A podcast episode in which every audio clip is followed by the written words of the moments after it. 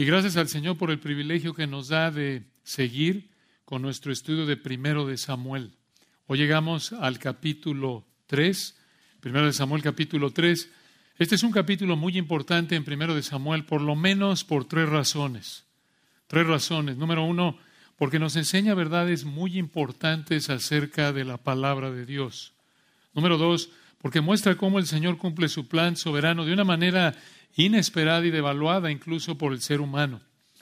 Y tres, y esta es la más importante, aquí en primero de Samuel 3, escuchen, el rey llama y prepara a Samuel para establecer al rey de quien descendería el rey de reyes. El rey llama y prepara a Samuel para que Samuel fuera el instrumento humano para establecer al rey de quien descendería el rey de reyes. Y para entender esto con mayor claridad, necesitamos recordar cómo encaja primero de Samuel capítulo 3 con lo que el Señor reveló antes en su palabra. Y la explicación del hermano Abner Chao me ha ayudado mucho para explicarles esto. Hemos estudiado esto antes. ¿Cuál es el tema más importante en la palabra de Dios? ¿Cuál es el tema más importante que engloba a todos los demás? Como varios autores lo señalan, podemos resumirlo de esta manera. El reino del Señor Jesucristo. El reino del Señor Jesucristo. ¿Y qué tiene que ver primero de Samuel 3 con esto? Bueno, en la creación el rey de reyes, recuerdan, le dio a Adán y Eva la responsabilidad de reinar realmente, de gobernar la tierra.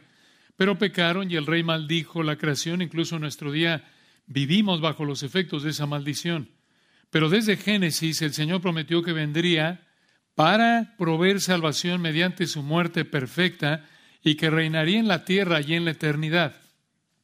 Por ejemplo, ahí en Génesis 49, 10, no será quitado el cetro de Judá cetro, esa vara, digamos, de un metal precioso, la usan los reyes. La idea es que el rey vendría de Judá.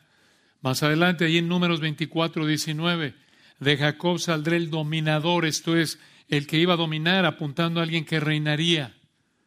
Más adelante, en el libro de jueces, el Espíritu Santo enfatiza el pecado y la falta de rey que tenía Israel. Repitiendo, recuerdan en jueces 21, 25, en estos días, ¿cuáles días? en los días de los jueces, jueces 21-25, en estos días no había rey en Israel. Cada uno hacía lo que bien le parecía. Y recordarán que en los capítulos 1, 2 y 3 de primero de Samuel nos encontramos exactamente en esos días de jueces 21-25. Esos días en los que no había rey en Israel y la nación estaba hundida en ciclo tras ciclo de pecado. Y en el libro de Ruth también nos dice en Ruth 1.1 que en esos mismos días, en los días que gobernaban los jueces, recuerdan cuando no había rey en Israel, el Señor unió a vos y a Ruth y al final del libro de Ruth, en Ruth 1.22, vemos que uno de los descendientes de vos y Ruth fue David. David, el hombre a quien el Señor escogió para que fuera rey, en 1 de Samuel capítulo 16, como lo veremos a detalle más adelante, si Dios quiere. Pero, ¿quién fue el hombre que el Señor usó para designar, para establecer a David como rey? Samuel. Samuel. Y aquí en primero de Samuel capítulo 1, el rey, el Señor Jesucristo, recuerdan, lo vemos como Yahweh, Jehová de los ejércitos, el rey soberano en el capítulo 1 de primero de Samuel. En el capítulo 2 vimos que Él es el ungido, el Mesías que reinará en el milenio y la eternidad. Y ahora aquí, en el capítulo 3, el rey interviene para llamar y fortalecer a Samuel para esa responsabilidad privilegiada de ser el que nombraría a David como rey. David, el rey de quien descendió el hijo de David, el rey de reyes y el señor de señores. David, el mismo rey con quien el Señor hizo un pacto que cumplirá el Hijo de David, el Señor mismo. Es una maravilla ver de manera breve una probadita de la perfección de la palabra de Dios, ¿no es cierto? Esto es una maravilla. Y perdonen el cambio de título, en su boletín tienen otro título, pero pensando pensé que era mejor titular el sermón de hoy, El rey interviene.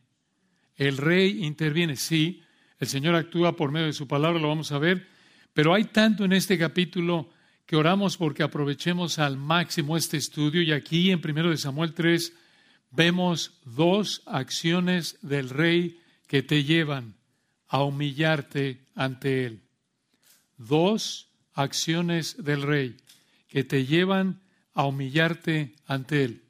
En primer lugar vemos cómo el rey llamó a Samuel y en segundo lugar cómo el rey fortaleció a Samuel.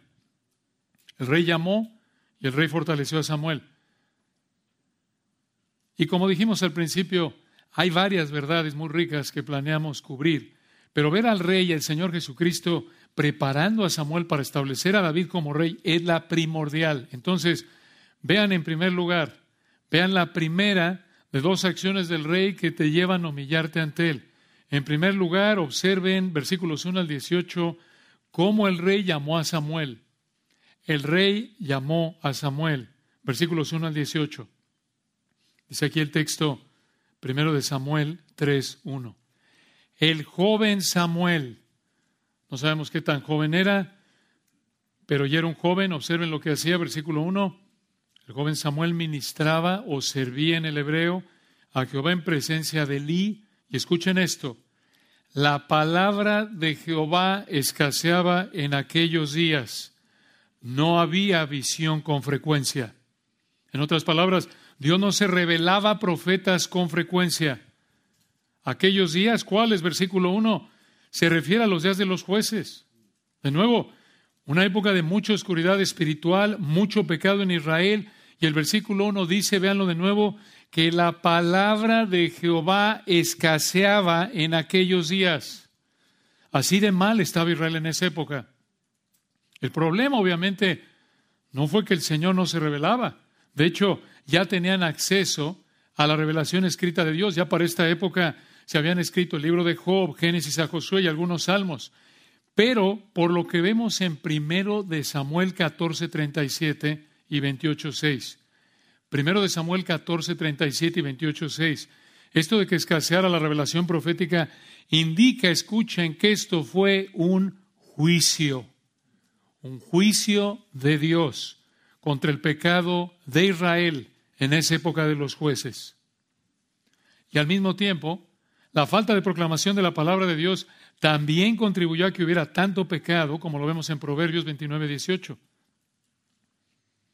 Y como siempre es el caso, solo el Señor podía remediar la situación. Y así fue, versículo 2, primero de Samuel 3, 2. Y aconteció un día que estándole acostado en su aposento, cuando sus ojos comenzaban a oscurecerse de modo que no podía ver, esta última frase del versículo 2 nos da una pista de que ya era momento de que Elí se jubilara, Elí colgara la túnica. Dices tú, oye, me da la impresión que lo que necesitaba era un par de lentes, probablemente, pero no existían los lentes en ese entonces, y aquí la vista de Elí se había degenerado a tal punto que dice el versículo 2, no podía ver. Esto indica que tenía que dejar de ser sumo sacerdote. ¿Por qué? Porque Levítico 21, 18 dice que un hombre ciego como Elí no podía servir como sacerdote. Pero observen una diferencia grande entre Elí y Samuel. Elí estaba durmiendo en su aposento, su recámara, versículo 2. Pero Samuel, versículo 3, estaba en el lugar más cercano al Señor en esa época en el que podía estar alguien. ¿Qué lugar? Versículo 3. Samuel estaba durmiendo en el templo de Jehová. Escuchen, ¿dónde? Donde estaba el arca de Dios. El arca simbolizaba la presencia de Dios. Entonces, la idea es que Samuel estaba cerca de la presencia de Dios, pero Elí no. ¿Por qué? ¿Por qué dormía ahí Samuel? Quizás porque estaba cuidando que el candelero estuviera encendido toda la noche, como dice Éxodo capítulo 27, pero no sabemos. Pero observen el final del versículo 3. Y antes, 1 Samuel 3:3, y antes que la lámpara de Dios fuese apagada. Esto significa que fue antes de que amaneciera. Ahora observen esto, hermanos. En una época de mucho pecado en Israel, tanto que ni siquiera vemos al sumo sacerdote Elí y mucho menos a sus dos hijos Ovni y Finés sacerdotes estudiando las escrituras, no los vemos pidiendo al Señor entendimiento, mucho menos los vemos predicando la palabra de Dios. En esas condiciones, el Señor juzgó a Israel por su pecado, escuchen, al no darles el privilegio de escuchar su palabra. Entonces, la falta de predicación de la palabra de Dios aquí en 1 Samuel 3 fue un juicio del Señor contra el pecado de Israel. Es lo mismo que vemos siglos después en Lamentaciones 2.9, Amós 8.11, Miqueas 3, 6 y 7, Lamentaciones 2.9, Amós 8.11 y Miqueas 3, 6 y 7. Y la idea es esta, escuchen, Israel le dio la espalda a Dios y Dios le dio la espalda a Israel al quitarle la predicación de su palabra. Vean qué juicio tan terrible. Es algo parecido a lo que el Señor va a hacer en los siete años de la tribulación futura con los que rechacen el Evangelio, como dice 2 de Tesalonicenses 2, 10 al 12. No rechaces al Señor, no menosprecies su palabra. No te aferres a tu pecado, no sea que te juzgue al quitarte el privilegio de escuchar su palabra predicada. Y en esas condiciones de juicio, el Señor tomó la iniciativa e intervino en su gracia soberana y levantó un predicador fiel llamado Samuel. Observen, hermanos, que en términos humanos Israel no tenía esperanza a menos de que Dios interviniera. Porque los que debían ser los líderes espirituales, los más fuertes espiritualmente, sumo sacerdote Elí, sus dos hijos sacerdotes, Ofni y Finés, estaban de cabeza. Y Samuel, como lo vamos a ver, ni siquiera había sido preparado para identificar la voz del Señor cuando el Señor le hablara. No sabía, no tenía idea. Había sido creado no por Ana y Elcana, sus papás, sino por el sumo sacerdote Elí, como lo vimos desde el capítulo 2. Y aquí volvemos a ver el liderazgo espiritual deplorable de Elí. Véanlo, versículo 4. Primero de Samuel 3, 4. Y Jehová llamó a Samuel y él respondió, heme aquí. Y en el 5, corriendo luego Elí dijo, heme aquí, ¿para qué me llamaste? Y Elí le dijo, yo no he llamado, vuelve y acuéstate. Y él se volvió y se acostó. Y en el 6, Jehová volvió a llamar otra vez a Samuel y levantándose Samuel vino Elí y dijo, heme aquí, ¿para qué me has llamado? Y él dijo, hijo mío, yo no he llamado, vuelve y acuéstate. Y versículo 7, Samuel no había conocido aún a Jehová, ni la palabra de Jehová le había sido revelada. ¿Qué significa esto? Que Dios no se había revelado personalmente a Samuel, ni le había revelado su palabra de manera directa por voz o por alguna visión. Versículo 8, ¿Qué pasó? Primero de Samuel 3:8. Jehová, pues, llamó la tercera vez a Samuel. Y él se levantó y vino Elí y dijo, heme aquí, ¿para qué me has llamado? Entonces entendió Elí que Jehová llamaba al joven. Observen, hermanos, que en las primeras dos veces que el Señor llamó a Samuel, Elí lo mandó de regreso a dormir. No fue sino hasta la tercera vez que el Señor llamó a Samuel que Elí se dio cuenta de que el Señor estaba llamando a Samuel. ¿Qué indica esto de Elí? Su falta de sensibilidad espiritual. Aquí vemos que Elí no tenía un discernimiento espiritual agudo, era espiritualmente torpe. Pero recuerden quién era Elí. Elí era el sumo sacerdote. Elías debía ser espiritualmente el hombre más fuerte de Israel. Pero era un hombre espiritualmente débil. ¿Por qué? ¿Por qué? Porque toleraba el pecado en su vida y ministerio. Porque toleraba el pecado en su vida y ministerio. ¿Por qué decimos esto? Porque lo vemos en 1 Samuel 2.29, 1 Samuel 3.13, 2.29 y 3.13. Ya lo vimos la última vez en el 2.29, lo vamos a ver en un momento, si Dios quiere, en el 3.13. Hermanos, que no seamos como Elí, por la gracia de Dios, que no seamos espiritualmente débiles por tolerar el pecado en nuestra vida. Y ver esposos y padres o pastores o líderes espirituales como él es terrible. Es una desgracia, hermanos.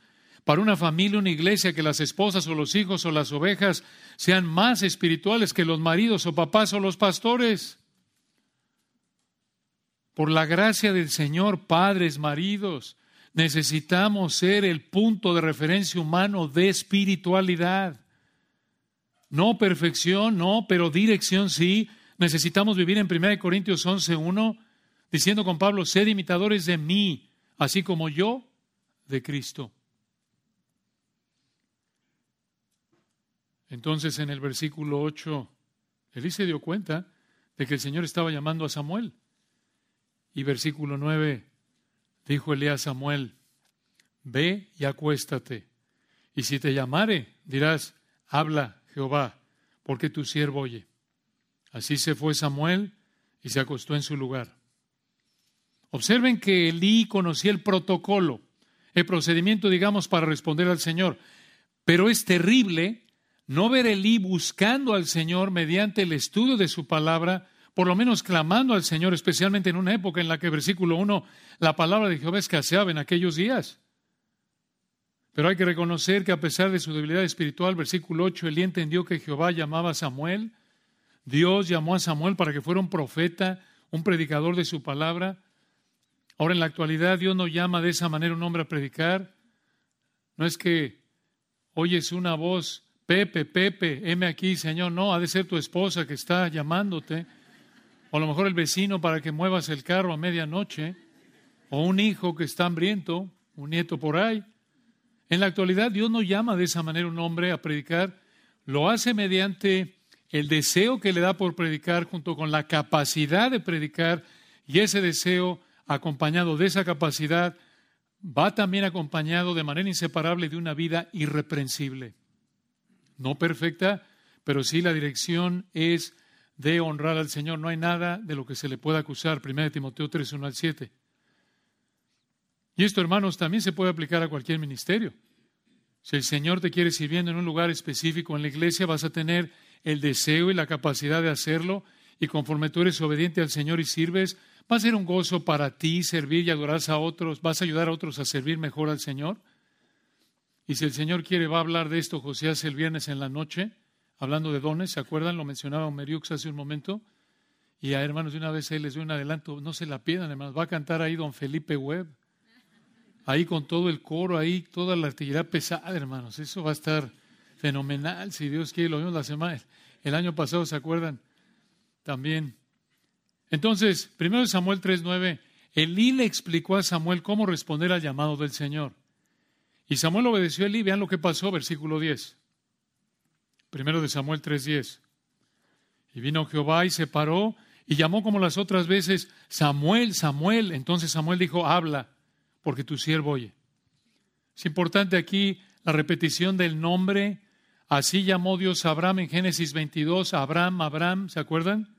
a Moisés en Éxodo 3, Moisés, Moisés, los dos respondieron igual al Señor, heme aquí, y aquí lo que hace el Espíritu de Dios es que enlaza, por así decirlo, a Samuel con esa línea de siervos fieles que fueron Abraham, Moisés y ahora Samuel.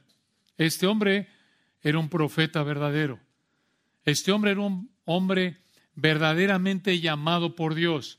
Y el Espíritu Santo está haciendo esto para mostrarnos que realmente había estado llamado, calificado por Dios para que de esta manera entonces pudiera nombrar a ese rey, de quien vendría el rey de reyes. Ahora, por lo que vemos en el versículo 10, Samuel solo oyó una voz, no vio nada. ¿No dice el texto que vio algo? Y aquí viene el primer mensaje que el Señor le dio a Samuel, versículo 11. Primero de Samuel 3:11.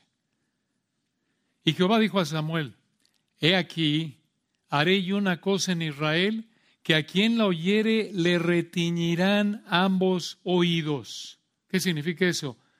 No es como dice alguien, oye, alguien está hablando mal de mí porque, o alguien está diciendo algo porque algo me está pasando en el oído.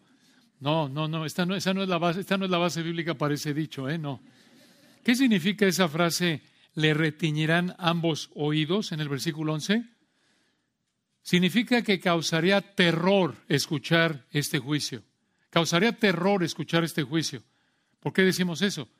Porque así lo vemos en 2 de Reyes 21, 12 y Jeremías 19, 3.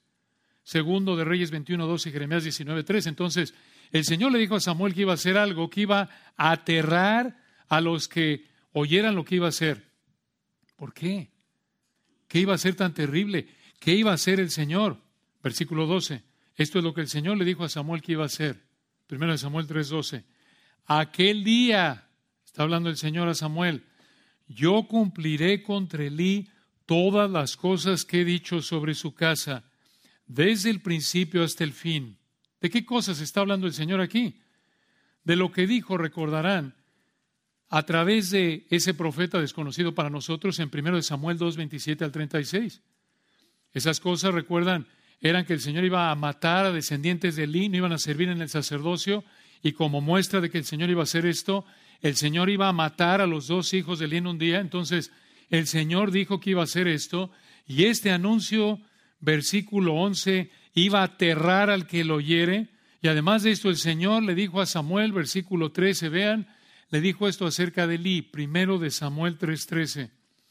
Y le mostraré, esto es el Señor le dijo a Samuel acerca de Elí, y le mostraré que yo juzgaré su casa para siempre, escuchen, por la iniquidad que él sabe, porque sus hijos han blasfemado a Dios y él no los ha estorbado.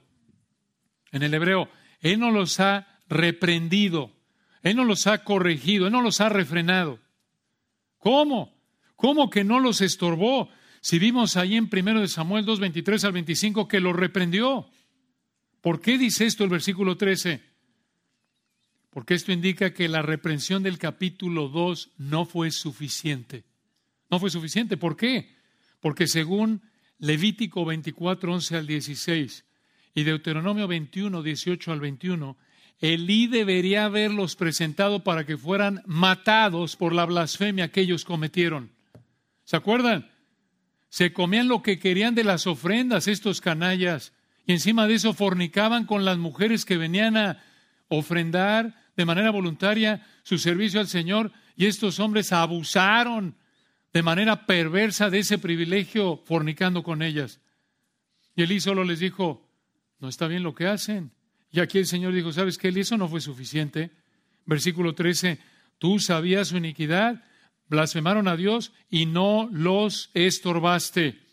No los reprendiste, corregiste, refrenaste como el Señor lo había establecido en Levítico y Deuteronomio. Deberían haber sido matados. Debido a eso, observen ustedes, no solo, como lo vimos en el capítulo 2, no solo Ovni y Finés, los dos hijos de Eli que eran sacerdotes, no solo ellos eran culpables, sino también su papá era corresponsable. También su papá era cómplice, ¿se acuerdan? También estaba entrándole a la grasa que tomaban sus hijos.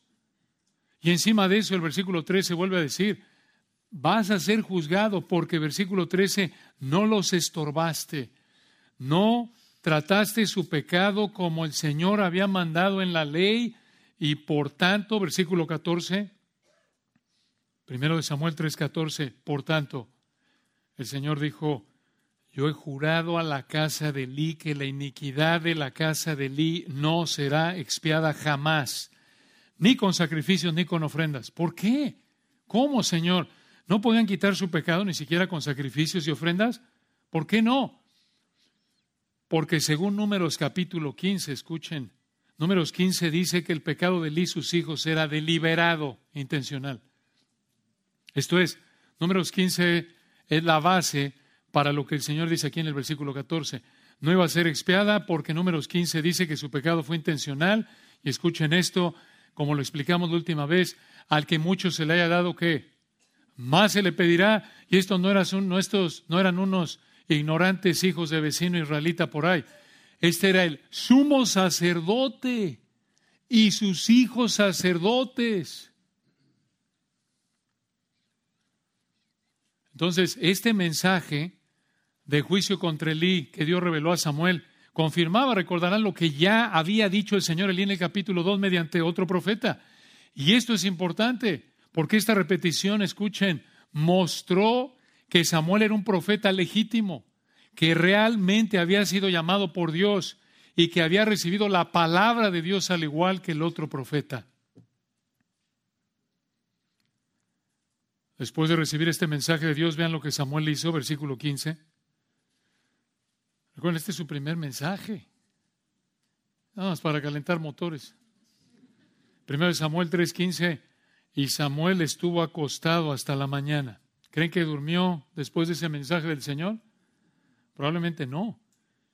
Probablemente no, y quizás por lo que dice el final del versículo 15, Samuel quizás pensó, hombre, ¿cómo le voy a decir esto a Elí? No le puedo decir esto a Elí. Sumo sacerdote me ha creado, le debo tanto. Versículo 15, vean cómo tenía miedo Samuel. Primero de Samuel 3:15 al final, hablando de Samuel, y abrió las puertas de la casa de Jehová, y Samuel temía descubrir la visión Elí. ¿Se entiende? ¿Qué prueba para Samuel? El primer mensaje que Dios le dio era en contra de su padre espiritual en un sentido. Y se entiende el miedo que tenía. Pero vean que por la gracia de Dios pasó la prueba y le dijo a Elí exactamente lo que Dios le dijo, versículo 16. Primero de Samuel 3:16. Llamando pues Elías a Samuel, le dijo, Hijo mío, Samuel. Y él respondió, heme aquí. En el 17, y Elí dijo, ¿qué es la palabra que te habló? Te ruego que no me la encubras o no me lo ocultes. En el hebreo, así te haga Dios y aún te añada, si me encubrieres palabra de todo lo que habló contigo. ¿Por qué dijo eso Elí al final? Porque esta fue una oración de Elí a Dios en forma de deseo. Lo que aquí dijo Elí, versículo 17 al final, fue, dime lo que Dios te dijo y oro porque Dios te juzgue si no me dices todo lo que Dios te dijo. Ay, qué lindo, imagínense. Ya de por sí no le ayudó a Samuel, se imagina. Ya de por sí el mensaje estaba, estaba duro de proclamar. Y ahora prácticamente Elí presenta una oración imprecatoria. Oye, me dices todo, que Dios te haga lo que dije, dice que va a hacer. Pero vean cómo la manera en la que Samuel manejó este mensaje tan fuerte demostró que era un profeta fiel y verdadero. Obviamente esto no fue un accidente. El Señor a través de este mensaje tan fuerte y la manera en la que lo manejó, mostró de nuevo que era un hombre seleccionado por el Señor para ser un profeta verdadero, capacitado por el Señor y por lo tanto calificado para ser ese instrumento que iba a usar para nombrar reyes, para establecer reyes como Saúl y David en particular. Versículo 18, vean, vean cómo la manera en la que Samuel manejó este mensaje tan fuerte demostró que era un profeta fiel y verdadero. Versículo 18. Escuchen esto. 3.18. Y Samuel se lo manifestó todo, sin encubrirle nada. A pesar de su temor inicial, Samuel le dijo todo lo que Dios le dijo a Samuel sin esconderle nada. Nada. Y vean cómo respondió Elí al final del 18. 3.18 al final. Este es Elí. Entonces él dijo, Jehová es, haga lo que bien le pareciere. ¿Por qué dijo esto Elí? Porque aquí demostró su misión a la palabra de Dios. Demostró su misión a lo que Dios dijo que haría con él. Y diríamos aquí, bueno, por, aquí por lo menos Elí mostró algo de espiritualidad y es cierto. Este es uno de varios indicadores, como explicamos en nuestro último estudio, uno de varios indicadores en 1 de Samuel capítulos 1 al 4 de que Elí fue un creyente genuino, aunque fue un líder espiritual terrible. Y escuchen, a lo largo del capítulo 3 vemos esta diferencia. Mucha atención. Aunque Elí tiene la posición oficial de sumo sacerdote, es un hombre espiritualmente débil. Tiene el nombramiento fuerte, pero la vida espiritual débil. Elí aquí es un hombre que va en picada porque ha tolerado el pecado en su vida y ministerio y el Señor lo va a juzgar. Pero Samuel, aunque solo era un jovencito sin la posición oficial de sumo sacerdote, Samuel es un hombre a quien el Señor está madurando y fortaleciendo espiritualmente, y Samuel es obediente a las instrucciones de Elí a lo que el Señor le manda, y el Señor, escuchen, lo mantuvo fiel y lo usó para proclamar su palabra. ¿Ven ahí la diferencia? Hermanos queridos, que el Señor nos ayude a ser como Samuel y no como Elí. Que por la gracia de Dios seamos fieles con o sin nombramientos o títulos. Que el Señor nos guarde de ser como Elí, con un nombramiento de gigante, pero con una espiritualidad de enano. Incluso como papás, nada de que yo soy el líder de este hogar. ¿Sabes qué? Aunque tengas ese nombramiento que Dios te dio como esposo o papá, no te jactes. Lo que importa es que vivas una vida de santidad, de fidelidad. Porque es una vergüenza, como en el caso de Elí, que como papás, como maridos, tengamos la posición privilegiada delegada por Dios de ser los líderes del hogar, pero tengamos ese nombramiento, digamos, de gigantes en el hogar, pero somos unos enanos espirituales. Es una vergüenza, hermanos. Y vean, hermanos, qué gran ilustración tenemos aquí de lo que la mamá de Samuel, Ana, recuerdan, oró en primero de Samuel 2, 4 al 8. El Señor toma a los débiles y humildes y los exalta conforme a lo que Él decide hacer con pecadores que no merecemos nada. Nada. Dices tú, ¿cómo vemos eso aquí en 1 Samuel 3? De esta manera, escucha, Dios llamó a Samuel y Dios lo hizo un profeta fiel que usaría para nombrar reyes y Dios lo llamó, escucha, cuando Samuel era un jovencito, este es el mismo Samuel que era hijo de Ana, la que había sido estéril. Ana una mujer insignificante, anónima, y su esposo, el Cana, el papá de Samuel, un israelita fiel pero imperfecto, sin ningún estatus o título espiritual comparado con el gran sumo sacerdote Elí. El Cana y Ana, hermanos, no era nada, no era nada comparados con el estatus y la posición externa de liderazgo espiritual de Elí. Elí era el sumo sacerdote y tuvo dos hijos que eran sacerdotes, pero escuchen, Dios no escogió a los hijos del sumo sacerdote Elí para llamarlos a ser profetas, sino a quien escogió. A Samuel, el hijo de, de dos donadies, el hijo de dos anónimos, el Cana y Ana, el marido imperfecto y la que había sido estéril, pero fieles por la gracia del Señor. Vean nada más, hermanos, qué ejemplo de la gracia soberana de Dios y también Aquí vemos una verdad que vamos a ver repetida a lo largo de primero de Samuel. Dios no mira lo que el hombre mira. Primero de Samuel 16, 7. Dios menosprecia lo que el hombre valora. Dios toma lo más débil para exaltar su nombre y humillar al ser humano. El Señor no valora lo que valora el hombre. No le des importancia a lo que el hombre le dé importancia. No menosprecies lo que el hombre menosprecia, sino recuerda 1 Corintios capítulo 1, 28 al 30, 26 al 30. Dios, recuerden, Dios ha escogido lo que el mundo considera débil para glorificarse y para humillarnos, seres humanos. Digo, Samuel, hermano, no buscó la posición, ni siquiera sabía cómo identificar que el Señor le estaba llamando. Además, fue creado por un sacerdote infiel con hijos impíos en una sociedad entregada al pecado, una sociedad bajo el juicio de Dios y una escasez de la palabra de Dios. Humanamente hablando, Samuel no tenía oportunidad. ¿No es cierto? Nada. La psicología diría, no, pues este hombre quedó rechazado ahí, traumado de por vida porque su medio ambiente no era propicio. Y no, hermanos, vean nada más que, qué refutación de las ideas mundanas de la psicología de que el medio ambiente tiene la culpa de cómo eres tú. No, Samuel creció con todo en contra. Y vean el poder soberano de Dios para que su mano de gracia soberana entrara ese lodo en el que vivía Samuel y lo transformó, lo llamó, lo fortaleció. Hermanos, fue porque el rey intervino.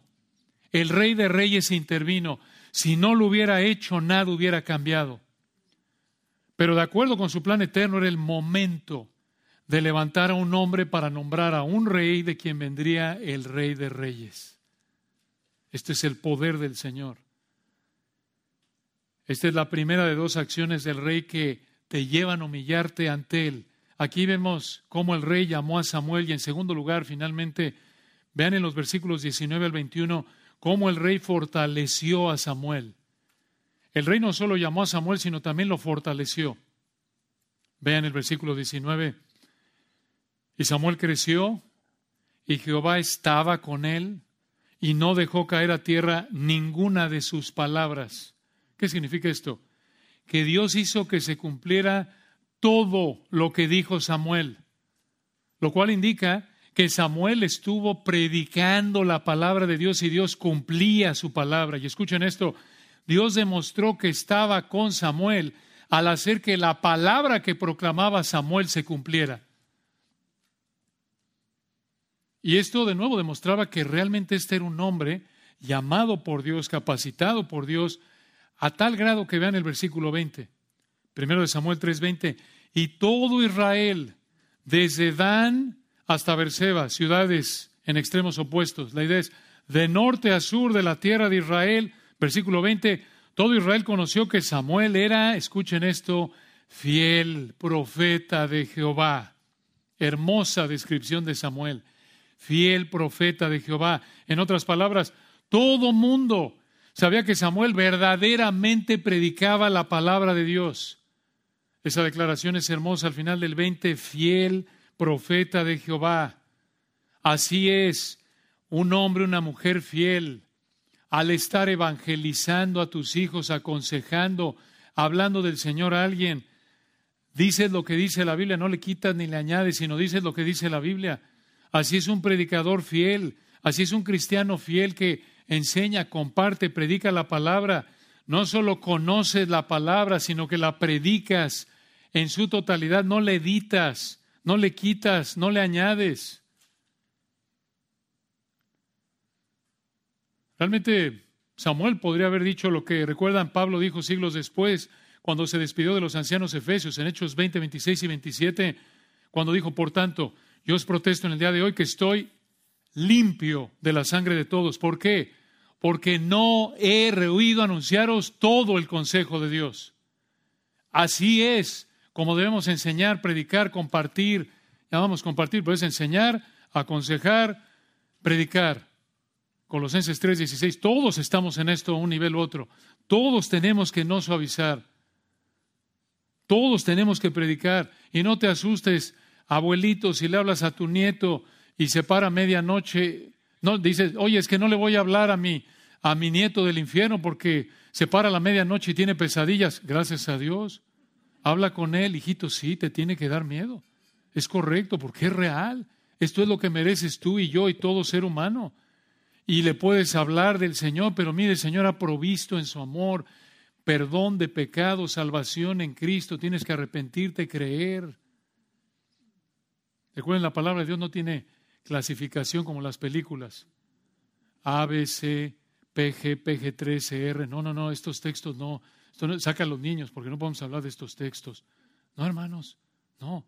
Toda la palabra de Dios. Y vean cómo termina este gran capítulo, versículo 21. Primero de Samuel 3, 21. Y Jehová volvió a aparecer en Silo, y escuchen esto, porque Jehová se manifestó a Samuel en Silo por la palabra de Jehová. Vean qué gran declaración. Dios se manifestó a través de revelarle su palabra a Samuel. Así fue durante la época en la que Dios estaba escribiendo su palabra, desde antes del 1445 antes de Cristo hasta el 96 después de Cristo, cuando Juan escribió el Apocalipsis, Dios reveló su palabra de manera directa a un grupo selecto de hombres como Samuel, pero después de que el Señor terminó de escribir Apocalipsis, Él solo habla mediante la interpretación correcta de su palabra escrita. Y hermanos, esta fidelidad de Samuel al Señor y su palabra demostraron de nuevo que era un hombre verdaderamente llamado por Dios y por lo tanto verdaderamente capacitado y calificado por Dios para ser el hombre que Dios mandó para establecer al rey David, el rey de quien descendería el hijo de David, el rey David, con quien el Señor haría un pacto que cumpliría el hijo de David, que va a cumplir el hijo de David, el rey de reyes, cuando regrese a la tierra a reinar por mil años y por toda la eternidad. En particular, el pacto está ligado a reinar aquí en la tierra. Qué ánimo, hermanos. Nada más, qué bendición. El rey siempre interviene en el momento que él planeó para dirigir todo conforme a su plan, actuando de manera inversa muchas veces a lo que el mundo espera. Y estas verdades nos deben humillar para no valorar lo que el mundo valora y serle fieles por su gracia. Aquí, en 1 Samuel capítulo 3, hemos visto dos acciones del rey que te llevan a humillarte ante él. ¿Cómo nos humillamos? Rápidamente, hermanos, terminemos con cuatro aplicaciones para ayudarnos a humillarnos ante el Rey de Reyes. Cuatro aplicaciones, algunas ya las tocamos, pero vamos a resumirlas en cuatro palabras para ayudarnos a recordar. Aprende, exalta, piensa y ora, oremos. No, no es cierto, hermanos. Es broma, no. Cuatro palabras. Aprende, uno, exalta, dos, piensa, tres, cuatro, ora. Eso se oye como telegrama. Expliquemos rápidamente. En primer lugar, aprende del Rey de Reyes. Aprende del Rey de Reyes. ¿Qué quiere decir eso? Aprovecha las oportunidades para aprender del Rey a través de su palabra. Es un privilegio que la palabra no escasea en la situación en la que Dios nos ha puesto en este momento. Es un privilegio que la palabra no escasea como en 1 Samuel capítulo 3, sino que abunda en esta iglesia local. No nos damos abasto incluso como grupo de comunión de Grace en español. No nos damos abasto ni para poder escuchar todas las oportunidades para aprender a escuchar la palabra de Dios, aprender de la palabra de Dios solo con lo que hay aquí adentro, mucho menos con los demás grupos de comunión. 10, 12 que hay y los demás ministerios. No nos damos abasto.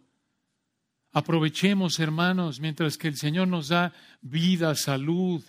Obviamente, hermanos, aprovechemos, claro, sin descuidar a nuestras familias y trabajo.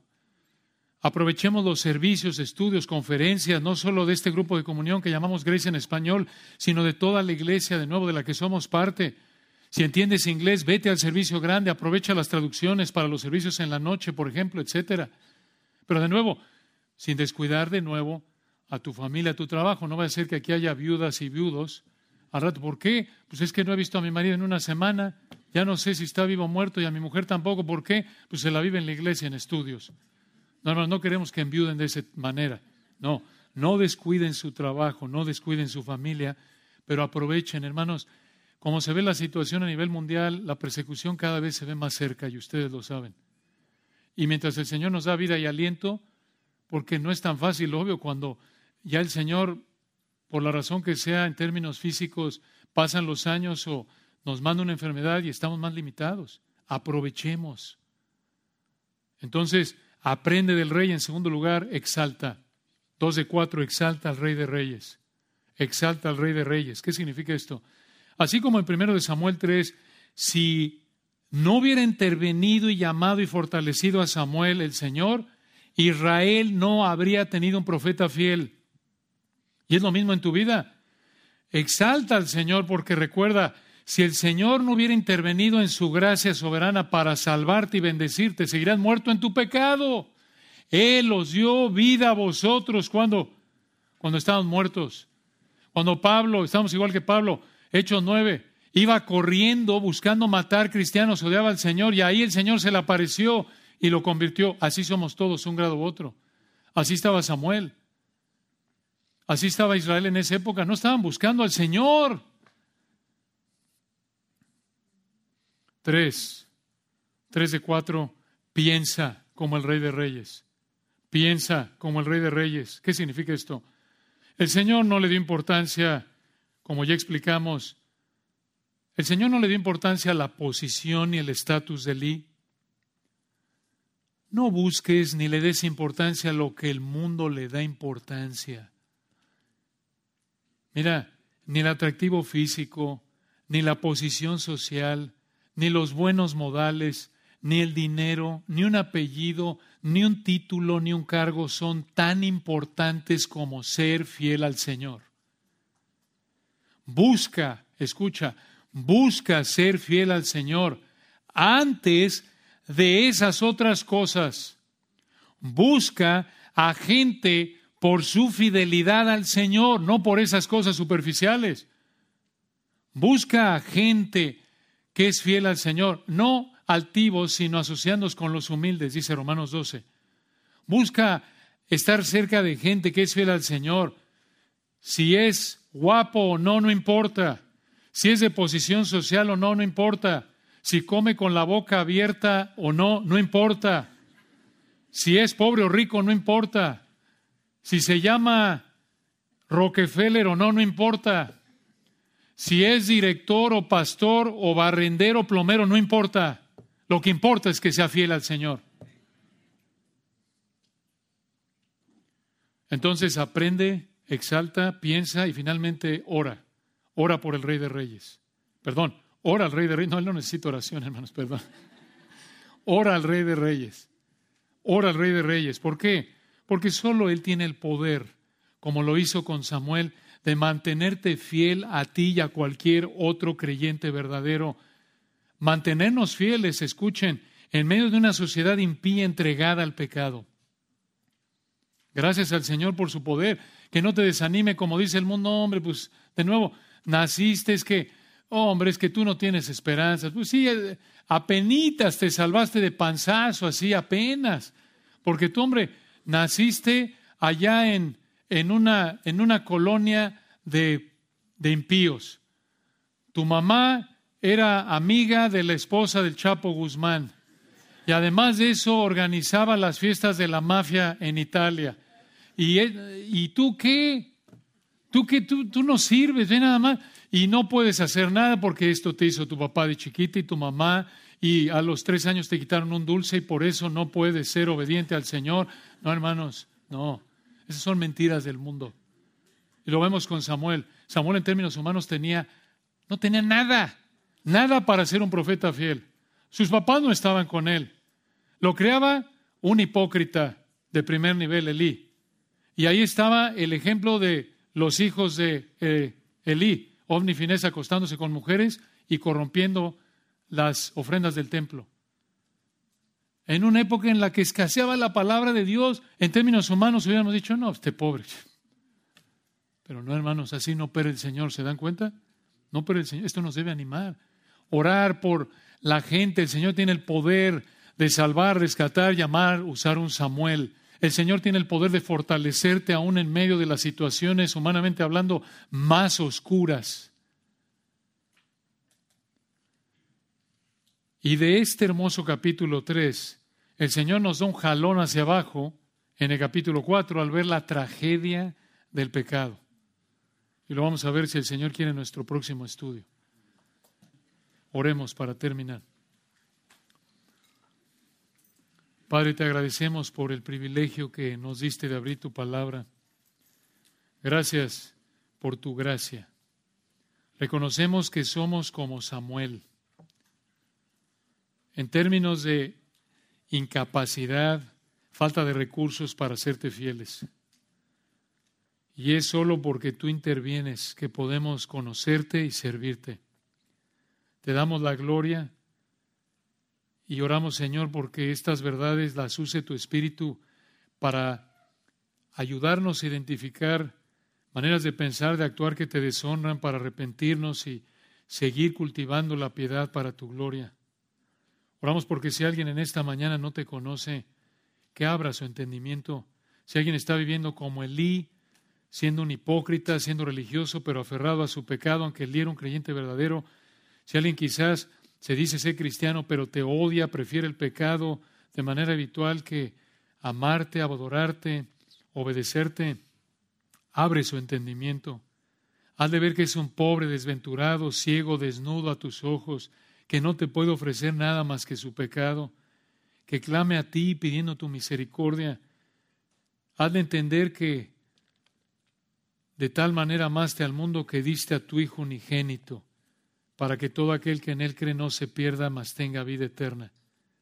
Haz de entender que Cristo llevó el castigo del pecado. Oramos, Señor, que los lleves, si alguien está en esta situación, a invocar tu nombre para que sea salvo en arrepentimiento y fe. Te damos la gloria agradecidos por este regalo de gracia que nos diste de adorarte hoy juntos, para tu gloria. Amén.